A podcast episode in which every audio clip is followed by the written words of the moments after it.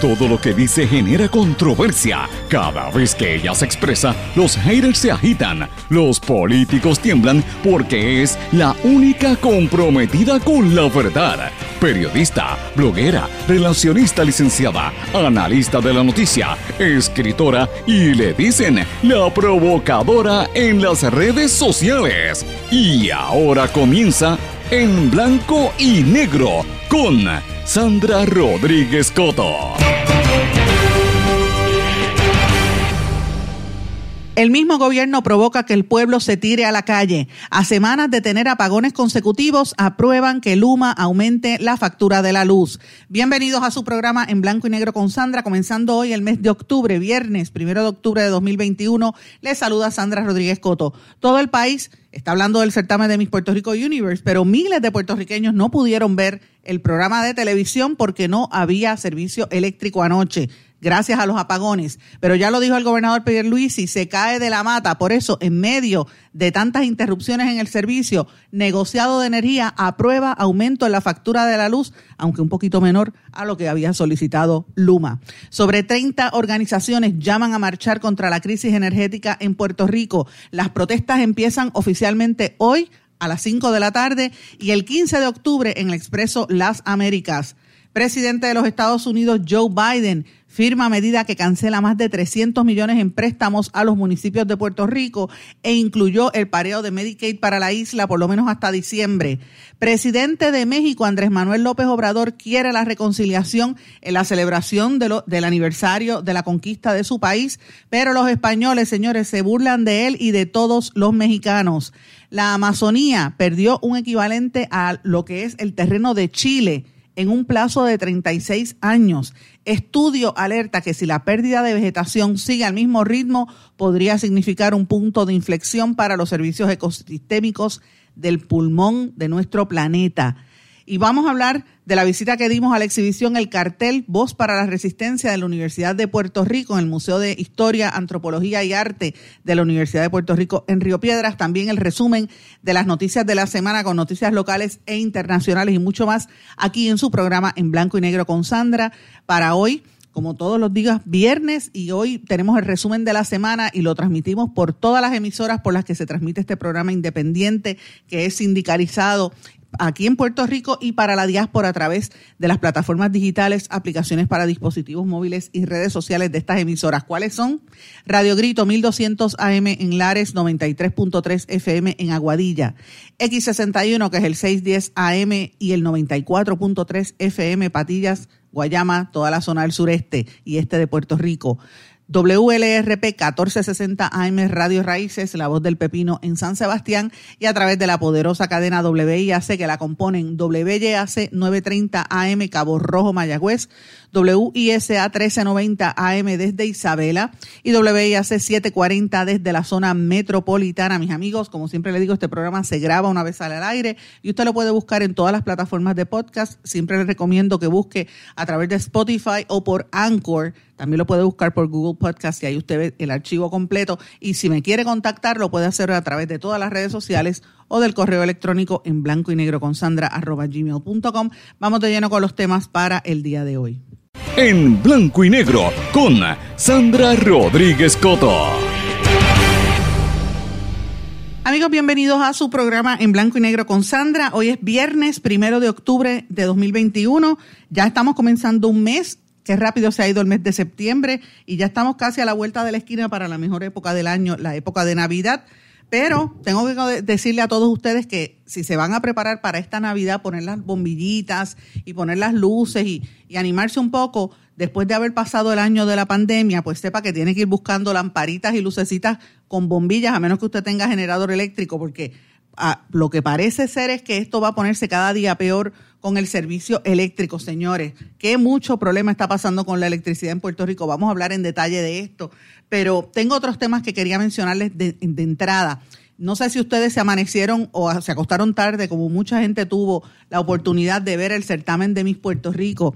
eh, Miss Puerto Rico Universe 2021. Era el, comentario en todas las redes sociales, la gente pendiente. En Puerto Rico hay muchos aficionados a estos certámenes de belleza y, concursos que son negocios privados realmente. El negocio ahora es de Guapa Televisión y genera mucho interés público ganó la concursante del municipio de Loíza, Michelle Marie Colón Ramírez, se coronó como la nueva Miss Puerto Rico Universe 2021, una muchacha muy bonita, muy hermosa, pero fíjense que el, que el programa generó bastante controversia el día antes y eso pues se supone que le catapulten los ratings. Yo me imagino que van a ser número uno en ratings en el horario porque primero por el chisme de que habían sacado a a, ¿cómo se llama? A, Jaime Mayor, al querido Jaime Mayor, por un comentario que hizo diciendo que iban a sacar a las feitas primero en un video que, grabó con, con Burbu, con Angelique, eh, y, a él lo, lo, suspenden de ser el moderador y el presentador del programa. Se genera toda esa controversia el día antes. Entonces, pues obviamente la gente quería ver quién era el que iba a ganar, así que la gente sintonizó pero sintonizaron los que tenían servicio eléctrico. Más de la mitad del país no lo tenía. Un montón de gente todavía está sin, sin, este, sin la luz por este problema de la electricidad. Pero con todo y eso fue una noticia bonita. La muchacha era una de las favoritas, Michelle Colón. Había lucido muy bien desde, desde el principio de la competencia, que se transmitió eh, no solamente a nivel de Puerto Rico, sino en América, en los Estados Unidos también, en varios países de América Latina donde tienen los acuerdos con Guapa Televisión. Ella había sido ganadora anteriormente de uno de los premios que dan, el, de, el que otorga L'Oréal París por el trabajo social que ella tiene con varias entidades para ayudar a promover en los esfuerzos de vacunación. Fíjense que el destaque que se le ha dado es que es la primera o una de las, de las pocas, vamos a decirlo así, concursantes o reinas de belleza de la raza negra. Ella es de ascendencia dominicana puertorriqueña, pero es oriunda de Loíza, donde hay una comunidad de dominicanos también bastante grande. Eh, y tengo que mencionar que no es la primera, evidentemente. La primera que se conoce dentro del certamen de Miss Universe eh, fue mi prima, Alba Reyes, que fue incluso segunda finalista en el concurso a nivel internacional. digo prima porque somos primas de la familia que tengo por allá por Sidra, de los Cotos. Ella es Reyes, pero es de la familia por el lado de los Cotos, de mi familia. Este, y también Zuleika, mi queridísima amiga Zuleika Rivera, que fue Miss, Miss Universe. Y Zuleika es, es, trigueña, ya no es negra, pero es trigueña. Y, y Alba Reyes aunque es más oscura de piel, pero tiene el cabello lacio y, tiene unas facciones muy distintas a las típicas de, de afrodescendiente, pero ella se considera afrodescendiente. De hecho, la hermana de Alba Reyes una de las hermanas de Alba Reyes es una de las principales investigadoras sobre la afrodescendencia ahora mismo de la nueva cepa de, investigadoras puertorriqueñas que está destacándose en universidades en Estados Unidos. Así que hay un trasfondo ahí interesante en ese lado y finalmente pues sale una reina puertorriqueña en el certamen de Miss Universe, un certamen o Miss Universo que siempre había sido eh, bastante racista en ese sentido. Eh, recuerden que el año pasado hubo mucha polémica y mucha crítica cuando ganó la, la, que le ganó a Madison Anderson, ustedes recuerdan la que fue a Madison Anderson, que era eh, no sabía hablar español y que se había criado en Estados Unidos y, ganó, quedó primera finalista en el certamen internacional, una muchacha preciosa, rubia ella, y la que le ganó fue eh, una muchacha de, de uno de los países africanos y eso pues los memes y las burlas. Sin embargo, ese año el certamen de Mis Universo, el certamen de Mis Mundo, Miss USA, Miss Teen USA y una serie de certámenes, más de nueve certámenes internacionales. Todas habían sido mujeres negras las que ganaron. Así que hay una tendencia un cambio, ¿verdad?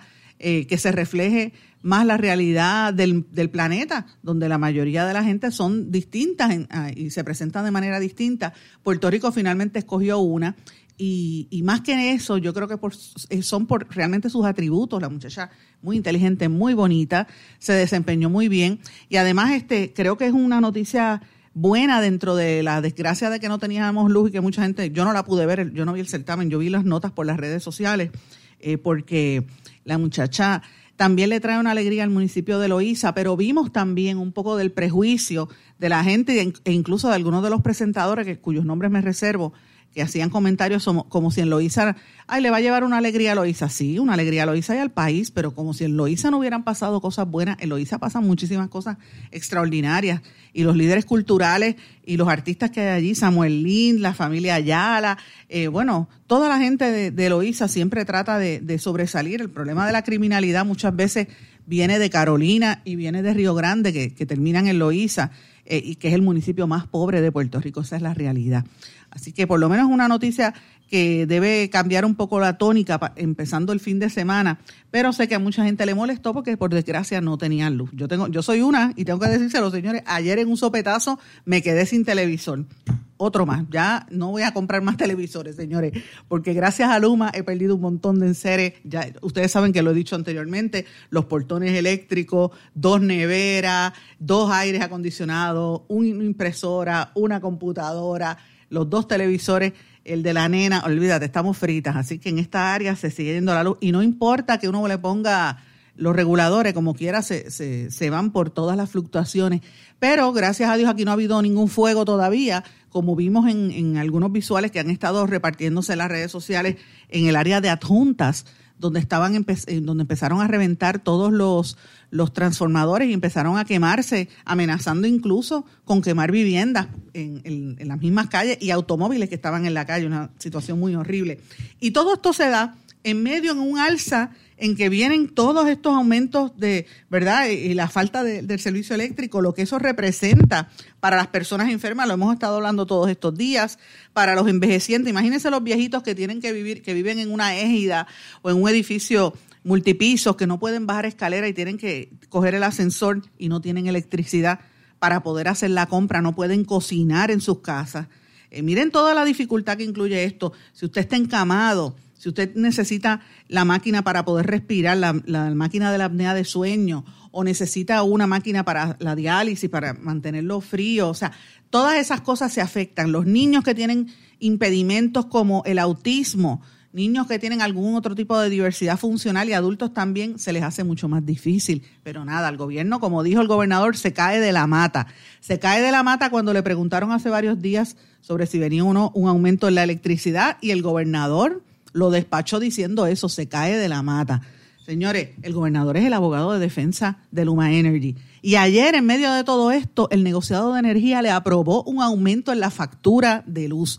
O sea, le dañan sus enseres, lleva con fluctuaciones semanas, usted está eh, pasándolas mal, usted quizás es un pequeño negociante el que me está oyendo, tiene un pequeño negocio, un food truck, una, compañía, una cafetería, una tiendita tiene que cerrar porque no tiene electricidad o quizás usted es una megatienda eh, de estas corporaciones grandes que tiene que invertir el doble en, generadores eléctricos porque no tiene la luz. Mire, o usted trabaja o dirige una instalación como una fábrica o una industria, sabe lo que esto representa y muchas de estas industrias empiezan a pensar, bueno, si aquí estamos teniendo estos problemas, de aquí a 10 años que esto se corrija, mejor me voy y me llevo la operación de Puerto Rico y me mudo a República Dominicana, que es más estable, o a cualquier otro lugar. Eso es lo que está pasando, señores.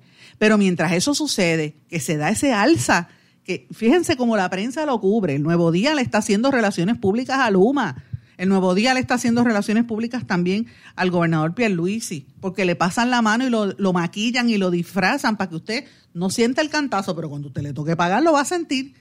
Mire, lo ponen como que menor a lo solicitado, usted lo que va a pagar es como unos 5 dólares al consumidor promedio. Usted sabe lo que son 5 dólares para una persona que lo que se gana es 7.25 la hora u 8.25 la hora. Es mucho, señores, y los envejecientes en este país, el mismo Nuevo Día lo dijo la semana pasada y fue parte de nuestro análisis ayer, que Puerto Rico está más vulnerable y más pobre que después de cuatro años del paso del huracán María. Así que eh, esto es una situación bien difícil y no se justifica la manera en verdad tan terrible con, como la que el gobernador lo despacha y los medios corporativos también. Eh, de verdad es, llora ante los ojos de Dios y hace que la gente se moleste. Por eso los ánimos de la gente están bien a flor de piel. Yo tengo unos audios que no los pienso compartir de unas, unos altercados que ha habido en la calle, de gente que está protestando, de grupos eh, sociales, hay algunos que son vinculados a, elementos políticos, gente que protesta, gente que está molesta porque son los que ganan, los trabajadores de a pie, que ganan un poquito y que no tienen para comprarse una planta eléctrica y están en la calle y, protestando. Y hay un audio donde ellos, un grupo de mujeres intercepta o, o se encuentran con Edwin Mundo y empieza un altercado entre las partes y Edwin Mundo insulta a unas mujeres, las que estaban protestando eran mujeres, y le dice a una, mira, tú eres una gorda, salte. Y la muchacha le habla una palabra soez, por eso es que el audio no lo voy a compartir. La muchacha le responde, lo mío, no, yo no tengo ningún problema con ser gorda, yo rebajo, pero lo tuyo no se elimina. Y usó una palabra soez bastante fuerte y bueno, fueron unos insultos muy horribles. Obviamente, para mí fue una alteración a la paz de ambas partes porque el que provocó fue él al insultar a la muchacha. Y fíjense la manera en que un hombre que se supone que sea político insulta a una mujer, pero por otro lado también se pudo haber sentido amenazado, ¿verdad? Por las protestas. Yo entiendo ambos lados. El problema es que puedo, puedo ¿verdad?, entender la, la preocupación que tengan ese liderato, pero por otro lado, tiene que haber sensibilidad con lo que el, pueblo está sufriendo, señores. Y la gente se molesta y la gente se va a tirar a la calle. Hoy hay una protesta bien grande en el, en el, en el viejo San Juan. Anticipamos que va a haber mucho tapón. Yo que tengo que ir a San Juan hoy a unas gestiones a mediodía, no sé qué voy a hacer porque eso va a ser un tapón grande. Pero la protesta grande va a ser el día 15 de octubre, que ya están eh, organizándose. Eh, tiempo, ¿verdad? Para la gente, más de 30 organizaciones están unidas en un colectivo que crearon y se llama Todos Somos Pueblo para apoyar a las marchas que están convocándose a raíz de esta crisis energética en el evento de, hoy en, el Viejo San Juan y el de el 15 de octubre en el Expreso Las Américas. Entre la gente que está ahí está mi querido amigo el padre eh, Pedro Ortiz, el sacerdote católico. Eh, también hay otros que están haciendo expresiones en cuanto a esto, al nombramiento de Fernando Gil y de Josué Colón. Eh, tras la salida de Paredes y de Creil de, energía eléctrica. O sea, va a haber un, grupo de gente de muchos sectores, incluso políticos. Ahí está gente del Partido Independentista, está gente del Movimiento Victoria Ciudadana, también hay gente independiente. Sé que hay gente de Proyecto Dignidad, porque también vi algunas de, estas personas involucradas, pero la realidad es que esto se va a calentar los motores, estamos oyendo los cacerolazos y la gente anticipa de que podría haber protestas. Yo no sé si van a ser tan grandes como las del verano del 2019, pero ciertamente tenemos que tener algo bien preciso. La gente que está en el gobierno, y esto es la, este es el punto que quiero traer, la gente que está en el gobierno tiene sed de venganza. Y la sed de venganza que tiene gente como Ramón Rosario, como los del chat, los otros que están escondidos, pero Cristian Sobrino, que trató de, yo lo comenté, yo estuve en una actividad y Cristian Sobrino se me paró de frente para que yo le viera la cara de que él anda como si no le importara nada. Un hombre que debería esconderse debajo de la tierra por, por si tuviera vergüenza en la cara, pero no la tiene. Como retándome a que yo le dijera algo, pero yo no me iba a bajar a ese nivel. Lo mismo con este charlatán que ahora lo tienen como portavoz en los medios, que se llama Ramón Rosario. Eh, lo mismo con las actitudes que usted ve en, en Edwin Mundo y en otros, señores, eh, y uno compara los arrestos que se están dando en el área oeste, en Aguadilla, en Aguada, en Rincón, lo que está pasando también en las islas municipios de Vieques y Culebra. La actitud oficial está, del gobierno la estoy viendo muy violenta. Así que yo eh, quiero pedirle a la gente, usted tiene derecho bajo la Constitución de Puerto Rico, del Estado Libre Asociado de Puerto Rico y bajo la Constitución de los Estados Unidos a expresarse. Hágalo en, de manera pacífica, no provoque porque el gobierno está loco por caerle a palos y, tumbarle cabezas a la gente. Y nosotros tenemos un historial de eso en Puerto Rico aquí, eh, desde Alfonsín, eh, ¿verdad? Este, Antonia en, la Universidad de Puerto Rico en los años 60 y otras veces donde la policía pierde la cabeza por su, la misma presión a la que están los oficiales de la policía sometidos, porque son sometidos también con malos eh, salarios, por eso es que se están yendo tantos policías de Puerto Rico también. Y, los tienen bajo una presión y le caen a palos a la gente. Así que tenga cuidado que esto no vaya a desembocar en una desgracia. Y lo estoy diciendo desde ahora porque el ambiente que estoy viendo y que estoy sintiendo, fíjense que yo me muevo en un montón de lugares, es distinto a lo que yo sentí en el verano del 2019. Y en aquel momento yo estuve en la calle también y el ambiente era diferente. Y allí iba gente de todas las clases sociales con ánimo de protestar, pero no de destruir ni de matar. En esta ocasión yo estoy viendo una animosidad fuerte del, del gobierno. Y si aquí pasa algo, la responsabilidad va a caer sobre el gobernador Pierluisi. Pero los que vayan a protestar, que lo hagan en paz, que no se pasen de la raya, porque de verdad que lo que estoy viendo es difícil. Y yo puedo entender, la gente está en un nivel de frustración bien fuerte, la gente está eh, bien frustrada con todo lo que está ocurriendo en Puerto Rico, además de haber estado encerrados por la pandemia todo este año o, más de un año, así que la situación es muy difícil. Señores, y, y uno mira las noticias y uno se tiene que molestar porque uno dice, bueno, siguen subiendo la luz, ¿verdad? Nos aumentaron, nos espetaron ese aumento de la luz, no nos dan el servicio eléctrico.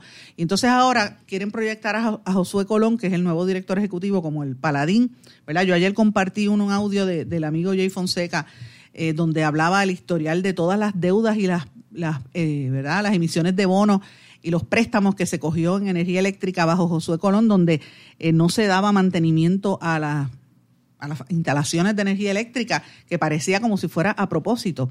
Y y ahora mismo él, ¿verdad? De las primeras cosas que dice es que admite que el gobierno se demoró más de un año en aprobar la compra de los filtros, que son los que aguantan el sargazo que entra a la central Aguirre. Más de un año. Dígame si eso no fue de maldad para que se terminaran de trancar las máquinas para tener el pretexto de, de privatizarla. Eso es lo que hay detrás de todo esto, señores. lo han dañado a propósito, pero en el, en el camino esto va a costar vidas porque la gente que está enferma no va a tener servicio eléctrico. Por eso es que la gente está tan molesta. Así que yo hago un llamado al, al sosiego, hago un llamado a la protesta inteligente. Eh, no se dejen provocar, cójalo con calma y no, no se pasen de la raya porque la situación está muy, muy difícil. Y yo le digo a la gente que está, ¿verdad?, que tiene esta mente de ir a protestar, antes de ir a la, protesta, aproveche el tiempo, cójase un break y váyase a la Universidad de Puerto Rico. Ayer yo estuve con mi hija en el Museo de Historia, Antropología y Arte de la Universidad de Puerto Rico, en el recinto de Río Piedras, viendo la exposición que habíamos hablado aquí, el cartel Voz para la Resistencia, que abrió eh, oficialmente, abrió hace unos días en en la Yupi maravillosa. Tuve la oportunidad de, mirarlo con calma. ¿Y por qué yo le digo que usted debe ver eso antes de ir a las protestas? Mire, sobre todo los más jóvenes que no tienen el contexto histórico. Primero porque va a haber unas, unos una, una maravilla de obras históricas que, componen eh, un sinnúmero de, de eventos a través de nuestra historia, desde los años 30 hasta el presente. Segundo, usted va a ver que la historia de Puerto Rico por nuestra situación colonial se repite constantemente y vamos a ver carteles de los años 40, de los años 60, 70, 80 que son de los mismos temas que vemos hoy. A mí me llamó poderosamente la atención carteles como el de Salvemos a la playa, las playas no están en venta, eh, protejamos nuestro ambiente, vamos a cuidar no a la guerra, eh, o sea, la, la, cantidad de, carteles, las playas para el pueblo, que este cartel fue maravilloso, de, de que lo vimos en, en, una de las, en una de las partes también.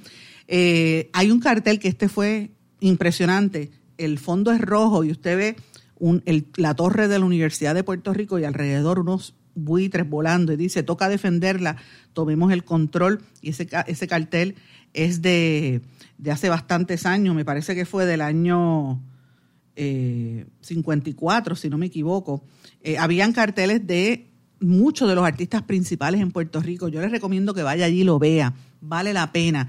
Eh, hay que recordar, para la gente que no sepa, el cartel o los afiches o los posters, como algunos dicen, es un medio bien utilizado, bien popular en Puerto Rico, utilizado desde la década del 1940, porque se utiliza para llevar un mensaje, para, para comunicar algo siempre ha sido un instrumento de los políticos y de los movimientos eh, sociales, ¿verdad? Pero eh, es bien común en diferentes partes. En Puerto Rico fue parte de la historia importante, sobre todo de la década del 40. Y hoy viene a recordarnos, como, dice, como dije, los mismos temas de antes. Eh, por ejemplo, el, que, el que le dije de las playas, no sé, las playas para el pueblo y las playas no se venden, son de hace años. Hay, hay uno del 2018 y hay uno de 1949. O sea, miren la diferencia. Eh, también hay unos carteles de la División de Educación de la Comunidad, DIVETCO, eh, que, publicó en el periódico Cartel Nuestro Mundo, donde se informaba sobre los derechos de la mujer y se discutía de la equidad de género.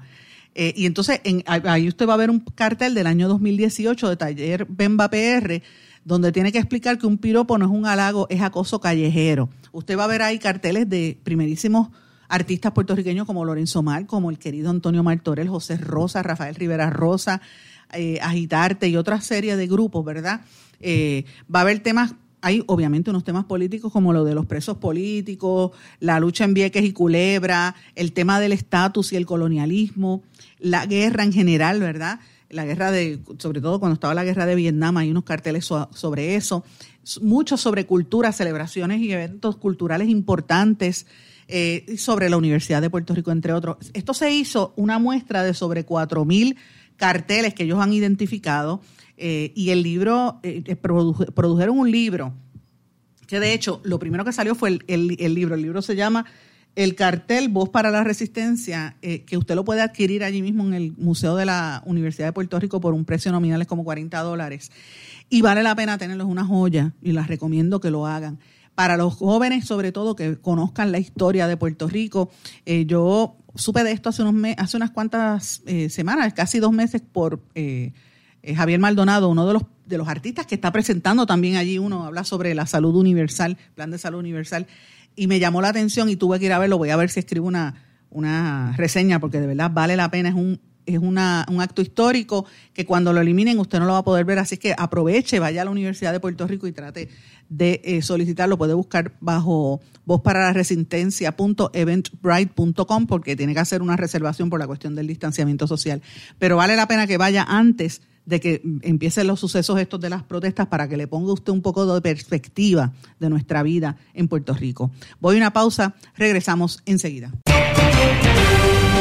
No se retiren, el análisis y la controversia continúa en breve, en blanco y negro, con Sandra Rodríguez Coto.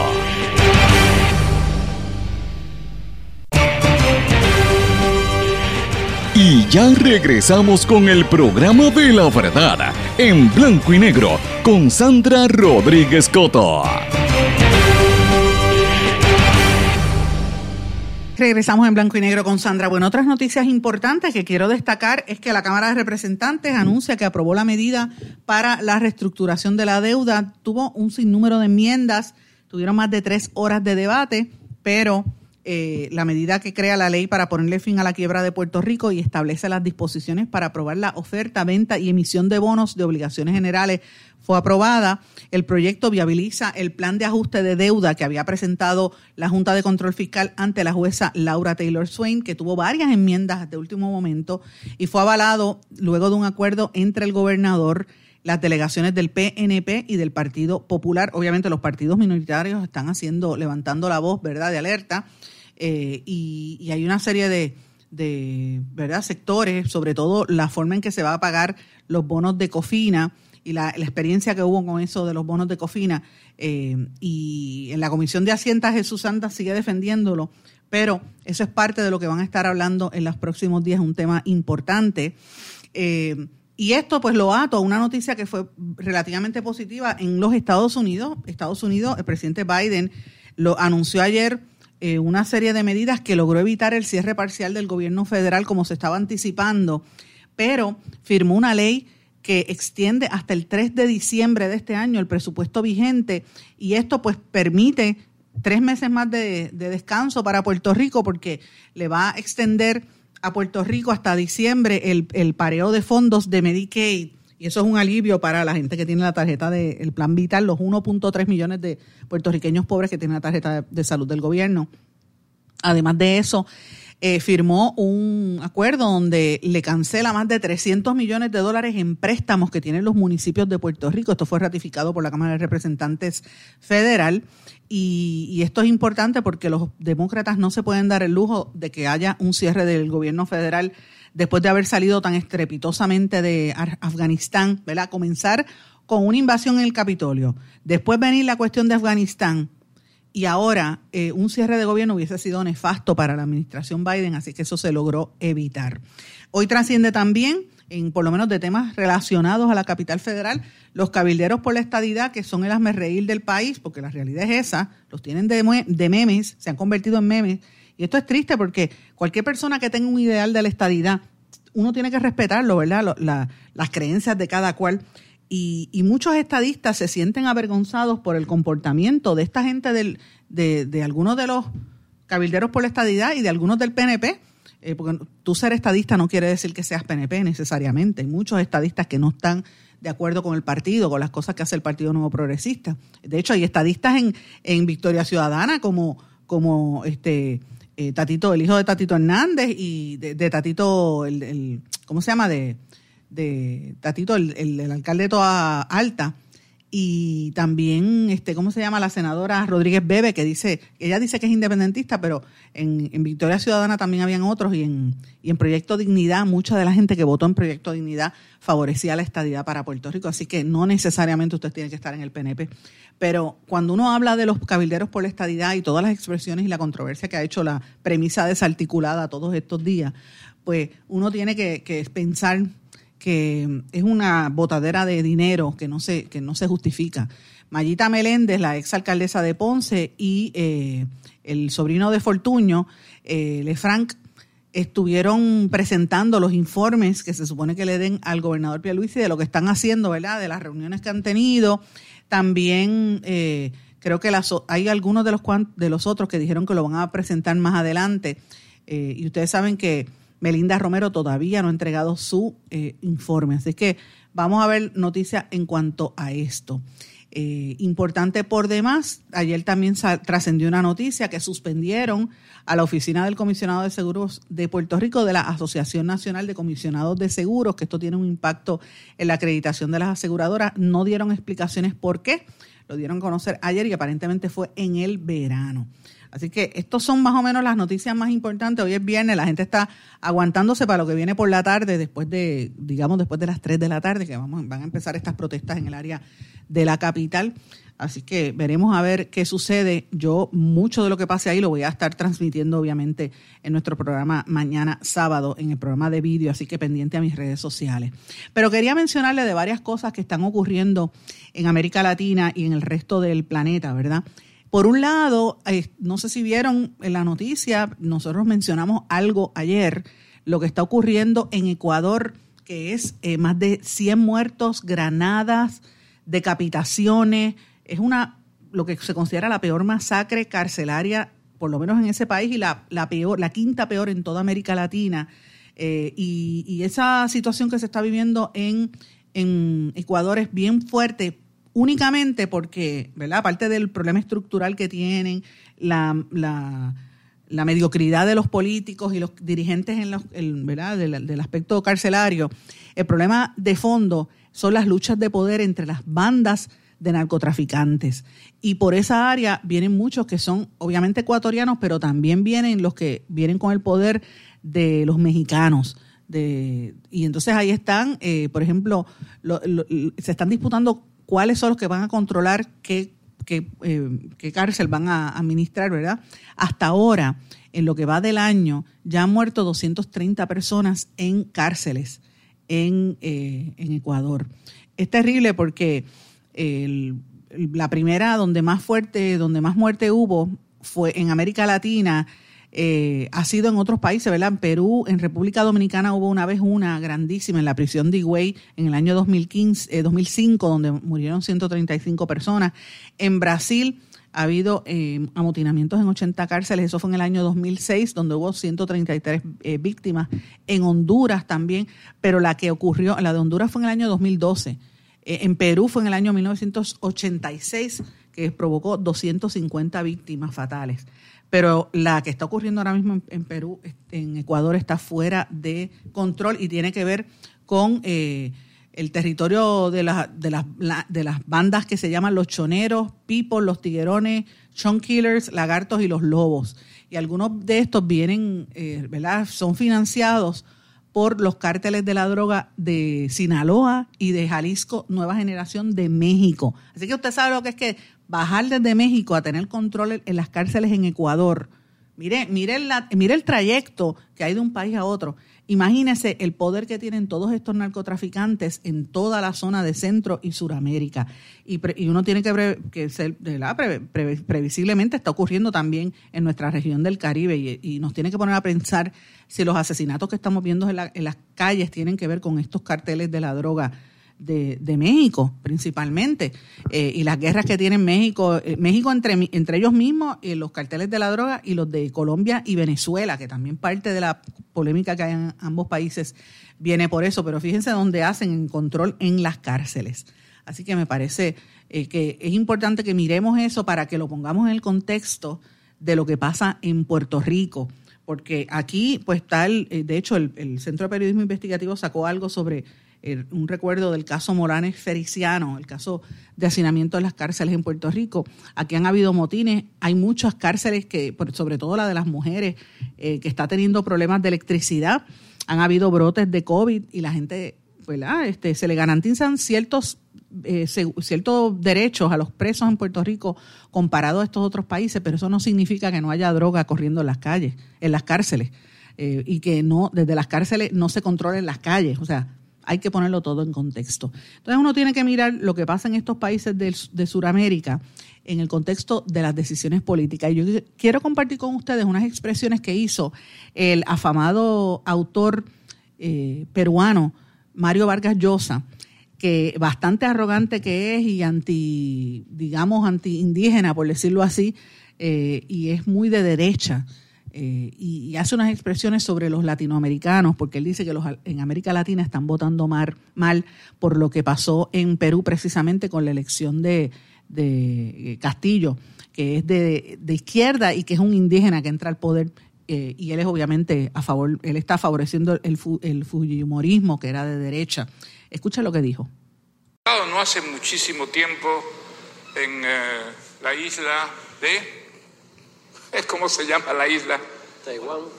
Bueno, es una isla que es absolutamente extraordinaria porque yo conocí a un profesor de universidad que, que enseñaba allí y le dije un día, yo quiero conocer el barrio más pobre, quiero que me lleves al barrio más pobre.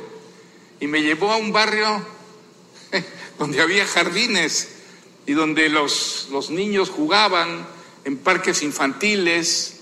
Entonces yo le pregunté, ¿este es el barrio más pobre? Me dijo, sí, este es el barrio más pobre de la isla. Y este es el barrio que representa la pobreza. Y era un barrio de clase media.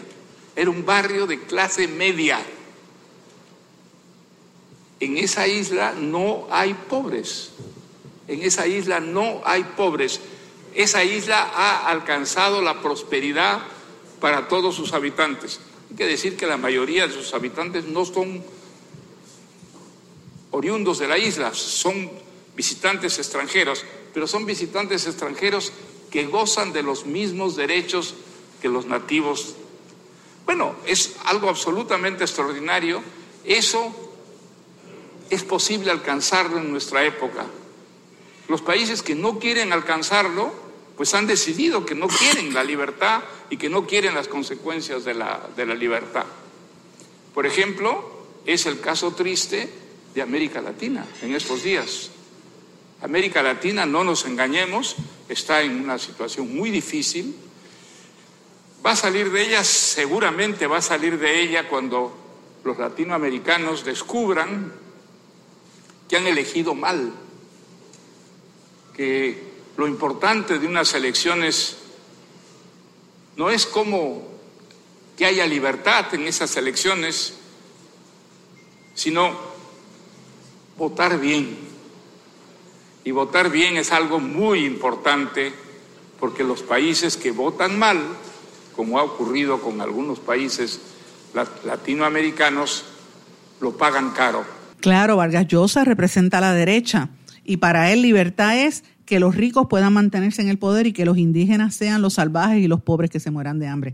Y cuando los indígenas se levantan, pues obviamente para él eso no es democracia. Póngalo en, contexto en lo que está pasando en Puerto Rico entre los diferentes bandos y llegue a sus propias conclusiones. Voy a una pausa, regresamos enseguida. No se retiren, el análisis y la controversia continúa en breve, en blanco y negro, con Sandra Rodríguez Coto.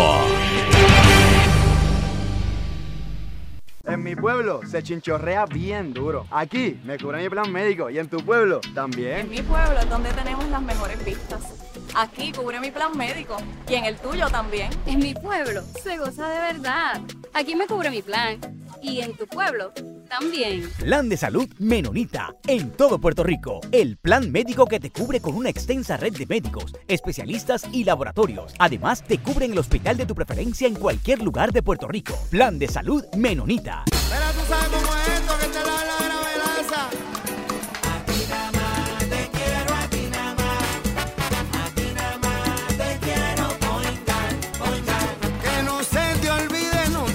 vayas a olvidar. Márcalo, márcalo, yo quiero poingar.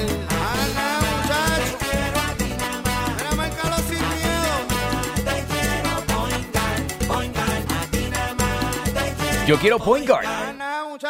Quítese el dolor de cabeza con sus obligaciones de contabilidad con los servicios que presta Villalba y Villalba Company. Directo, personal y con sensibilidad humana. Lo que se busque un verdadero asesor de contabilidad para todo tipo de servicio de contabilidad, pago de IBU, pago de nómina, informes trimestrales y anuales y otros. Ofrecen servicio directo personalizado. Villalba y Villalba Company. Para orientaciones, su teléfono el 939-336-5774. 939-336-5774. Y ya regresamos con el programa de la verdad en blanco y negro con Sandra Rodríguez Coto. Regresamos en blanco y negro con Sandra. Bueno, mis amigos, ustedes recuerdan que yo llevo varios días hablando de que México se está celebrando el aniversario, los 500 años de, la Ciudad de México. Y como parte de las conmemoraciones, el gobierno mexicano ha estado haciendo unos acercamientos y le escribió cartas a otros países, incluyendo al Vaticano, y le pide que, se, eh, que pidan perdón por las atrocidades que cometió la Iglesia Católica y el gobierno de España cuando llegaron a nuestros países acá en América, que no existían los países, eran nuestros terrenos, y masacraron a los indios, destruyeron propiedades, destruyeron eh, culturas, enterraron culturas y le sembraron iglesias católicas encima, violaron India, o sea, todo lo que pasó como parte de la conquista, eh, esclavizaron a muchísimos pueblos, otros los desaparecieron. Y en ese contexto donde los grupos minoritarios, como en este caso los indígenas, Los pueblos originarios, como le llaman en América Latina, también en algunos aspectos los pueblos afrodescendientes que fueron traídos forzadamente como esclavos eh, desde África, gente esclavizada, porque no eran esclavos, muchos eran reyes y, príncipes y magnates en, África y los traían como, ¿verdad?, amarrados los que sobrevivieron el trayecto. Todos estos pueblos están reclamando que, haya un diálogo de, de, de, ¿verdad? de resarcir los daños. En algunos lugares están pidiendo que se les pague dinero. Ese, esa discusión se está llevando a cabo en los Estados Unidos, por ejemplo. Pero en México, López Obrador pidió que por lo menos eh, los españoles y el Vaticano pidieran perdón. El gobierno del Vaticano, encabezado por el Papa Francisco, hizo y emitió su perdón. Y yo quiero que ustedes escuchen la controversia que ha habido en torno a esto, porque desde que él hizo esas expresiones, los españoles en el poder y los españoles en el gobierno, sobre todo de derecha, han botado la bola y han sacado todos sus prejuicios a flor de piel. Escucha lo que dijo Andrés Manuel López Obrador. Envié ya una carta al rey de España y otra carta al Papa para que se haga un relato de agravios y eh, se pida perdón a eh, los pueblos originarios por eh, las violaciones a lo que ahora se conoce como derechos humanos. Hubieron matanzas, imposiciones, la llamada conquista se hizo con la espada y con la cruz. Entonces ese es el tiempo ya de decir, vamos a reconciliarnos, pero primero pidamos perdón y que el año 2021. 2021 sea el año de la reconciliación histórica. Esas expresiones que ustedes escucharon las hizo López Obrador en una rueda de prensa que hizo junto a la primera dama el pasado lunes 27 de septiembre en, eh, las hizo en México frente a las, a las pirámides y estaba hablando del proceso para conmemorar los 200 años de la independencia de México y él vuelve a pedirle a España y a los y como hizo con el Vaticano que dice, mira, para nosotros estar en solidaridad y en amor, nosotros no olvidamos, pero es tiempo del perdón, nosotros queremos perdonar y, el, y que se dé respeto mutuo. Esto es fundamental. Él habló de la, de la humildad del Papa Francisco al enviar esa carta reconociendo los errores. Y él, eh, López Obrador también dijo que le había mandado una carta al rey Felipe para que pidiera las disculpas por esas matanzas y por las imposiciones que perpetraron los españoles durante la época de la conquista. Y usted dirá, ay, eso fue hace 200 años, eso no importa. Miren, no, importa sí porque la gente que son los descendientes de los que vivían en ese lugar, los originarios, están sumidos en la miseria y porque los mismos que vinieron a enriquecerse en la, en la conquista son sus descendientes, son los que tienen ahora el poder, los ricos, los poderosos, eh, los españoles y sus descendientes.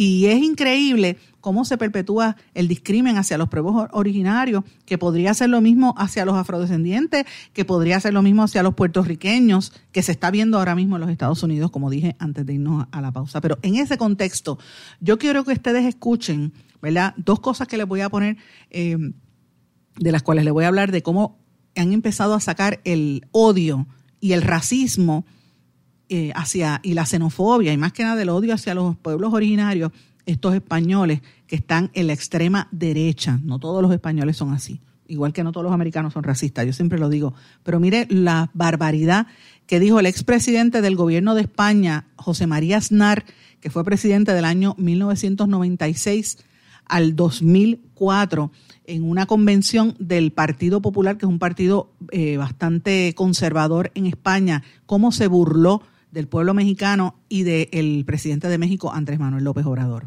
Perdone usted, oiga, con todos los respetos, 200 aniversario de la independencia de México, enhorabuena. Y ahora me cambia usted toda la cosa y dice usted que España tiene que pedir perdón. ¿Y usted cómo se llama? Ah, dígame usted cómo se llama, por favor. Yo me llamo Andrés Manuel López Obrador.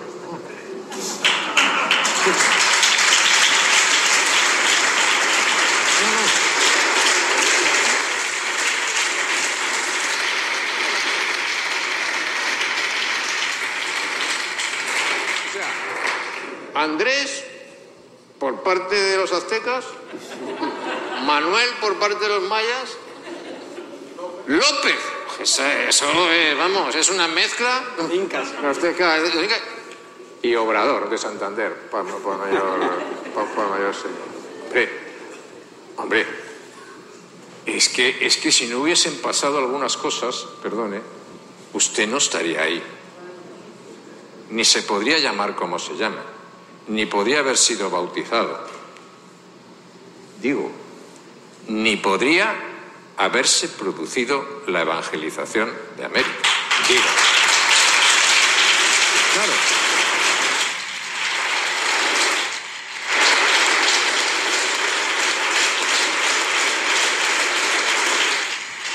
Entonces, todas esas cosas, pues alguien se tiene que ocupar de ellas. Y tendrás que tener gente, tú te tienes que ocupar de ella. Fíjense la burla con la que se dirige al pueblo mexicano. Esa es la misma burla que usted escucha de cierta, cierta gente que tiene el poder político o el poder económico hacia la gente pobre de este país. Es la burla que hace dos semanas nosotros denunciamos aquí, le hacen algunos empleados a los, de verdad, que son supervisores en el área de secretaría y en el área de recursos humanos del municipio de Caguas, a los trabajadores que son eh, los conserjes y los que trabajan cuidando en los cementerios municipales. Es la misma burla que usted veía de la gente rica cuando se burla de la gente que vive en los caseríos y pobres. Es la misma burla que usted leyó en el chat de Telegram de esa gente burlándose de los muertos y de los pobres de Puerto Rico, porque es así, todas las clases poderosas, eh, ¿verdad? Tienen gente que son unos elementos negativos. No me gusta generalizar porque conozco muchos multimillonarios en este país que son gente una pelota de decencia, bien decente, como dicen en el campo, gente comprometida con el país, pero siempre hay sus excepciones y hay unas personas que se expresan como este español que ha sacado todo el, odio hacia los pueblos originarios. Recordemos que organizaciones españolas han financiado países, el gobierno eh, de derecha en América Latina que han provocado todos los problemas que ha habido, como pasó contra Evo Morales y otros en, en Sudamérica. Así que de eso es que se trata. Y lo pongo en el contexto porque los que saben y han estado escuchando este programa en esta semana, habíamos hablado del caso de Isabel Díaz Ayuso, la presidenta de la Comunidad de Madrid, que había estado en, en Estados Unidos, en Washington y en Nueva York, y empezó a burlarse y a criticar las expresiones del Papa cuando el Papa Francisco le ofreció unas disculpas por las atrocidades que cometió la Iglesia Católica en el bicentenario de la independencia de México. Y ella decía que, que, el, que, era sorpresivo que un católico hablara así, porque los, gracias a los españoles y a los católicos fue que se llegó la religión y el catolicismo y por lo tanto la civilización al continente americano. Yo digo, civilización, pero será bestia esa mujer. En, en México habían civilizaciones milenarias antiquísimas, mucho antes de que los españoles existieran. Antes de mientras en Europa habían nealdentales y, y la edad de piedra, ya en México, en donde hoy en día en México habían civilizaciones. O sea, de eso es que estamos hablando. Fíjense el contexto. Y, más que nada, lo que hay detrás de todo eso es la falta de respeto a, la gente por sus diferencias. Y por eso es que yo traigo estos temas, porque ella, esta señora de España hablaba y, y, Aznar hablaban de que esto es un eh, es dinamitar, que es buscar la confrontación, que es buscar el, conflicto permanente, que el traer, el, destacar a los indígenas es ocultar a los españoles. No, es darle el derecho que ellos merecen en el verdadero sitial eh, de, lo que eran en, los diferentes pueblos. Lo mismo que pasa aquí. O sea, nosotros somos producto de cuatro razas. Dicen tres, pero yo digo que somos cuatro principalmente. Los eh, españoles y sus descendientes, los indígenas, que todavía el ADN de los taínos está en Puerto Rico, por ahí corriendo, los que vinieron esclavizados desde África y más recientemente toda la incursión de los norteamericanos y estadounidenses que vinieron a partir, han estado siempre, pero a partir del, de la invasión del 1898 para acá, o sea, todo eso compone lo que es el puertorriqueño hoy en día y no uno está por encima del otro. Todo el mundo ha tenido una aportación y muchas han quedado en el olvido, como pasó un poco con los indígenas y con los, y con los esclavos. Por eso yo traigo estos temas, porque son temas difíciles de aceptar, pero que son cosas que hay que empezar a discutir y hay que empezar a ver porque es nuestra realidad. Señores, dos notas adicionales que le quería mencionar. Acaba de salir un estudio eh, que del eh, MAP, MAP Biomas Amazonía el estudio divulgado en el día de ayer que dice que la red, esta organización la, la, dirige la Red Amazónica de Informaciones Socioambientales Georreferenciadas, tiene un nombre ahí larguísimo. Pero lo, que me llama la atención es que dice que el área del Amazonas ha perdido el equivalente a toda la extensión de terreno de lo que es el pueblo de Chile, el país de Chile completo entre el año 1985 y el año 1920. O sea, las Amazonas perdió el 52% de, de, de sus glaciares localizados en la región andina, 74.6 millones de hectáreas en la cobertura de vegetación natural, que es equivalente al territorio de Chile. Y todo esto va a llegar al punto de la inflexión donde el, planeta eh, podría tener eh, problemas serios en lo que es el pulmón del planeta, porque recuerden que el Amazonas, toda esa Amazonía va desde las partes heladas, ¿verdad?, hasta la, el Amazonas como tal.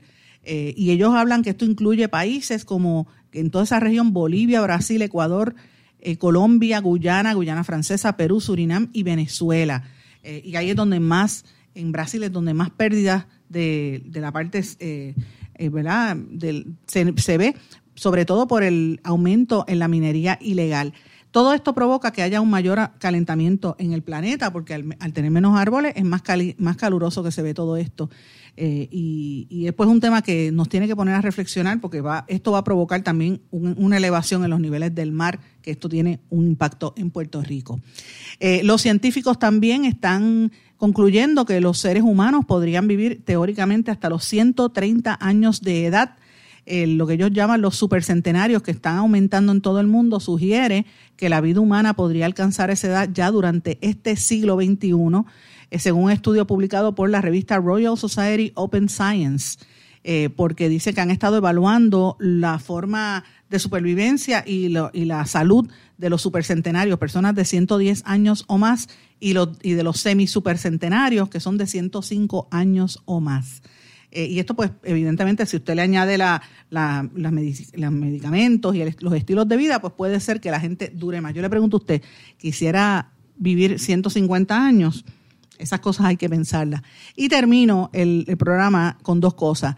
Eh, invitándolo a que lea nuestro resumen de noticias de la semana y diciendo tenga cuidado con los pastores. Hay un millonario pastor evangélico que está urgiendo a la gente a donar más dinero para su iglesia y así acelerar la llegada de Jesús. O sea, le dice a, los, a los feligreses, si usted me da dinero, Jesús llega más, más, más temprano, llega más rápido. Y el, el predicador ya había creado polémica anteriormente al pedir a los feligreses 54 millones de dólares para comprarse su cuarto avión privado. Me refiero al predicador evangelista estadounidense Jesse Duplantis que tiene toda esta eh, controversia que está reportando la revista Newsweek. La semana pasada tuvo un evento religioso para recaudar fondos y él interpretó a la Biblia diciendo que las donaciones vienen y mientras más donen, más rápido llega Jesús. Miren esto, eh, él tiene ya cuatro aviones privados. De eso es que se trata. No se deje engañar por estos falsos, profetas. Perdóneme. Usted cree en lo, usted puede creer en lo que usted desee, pero no se deje engañar por estos falsos profetas, que lo que hacen es tergiversar la fe. Mis amigos, con esto termino. No sin antes desearles a todos que pasen muy buen fin de semana. Cuídense, protéjanse del COVID, porque el COVID todavía está en la calle, y que pasen todo buen fin de semana. Nos vemos aquí el próximo lunes en Blanco y Negro con Sandra. Que pasen todos buenas tardes.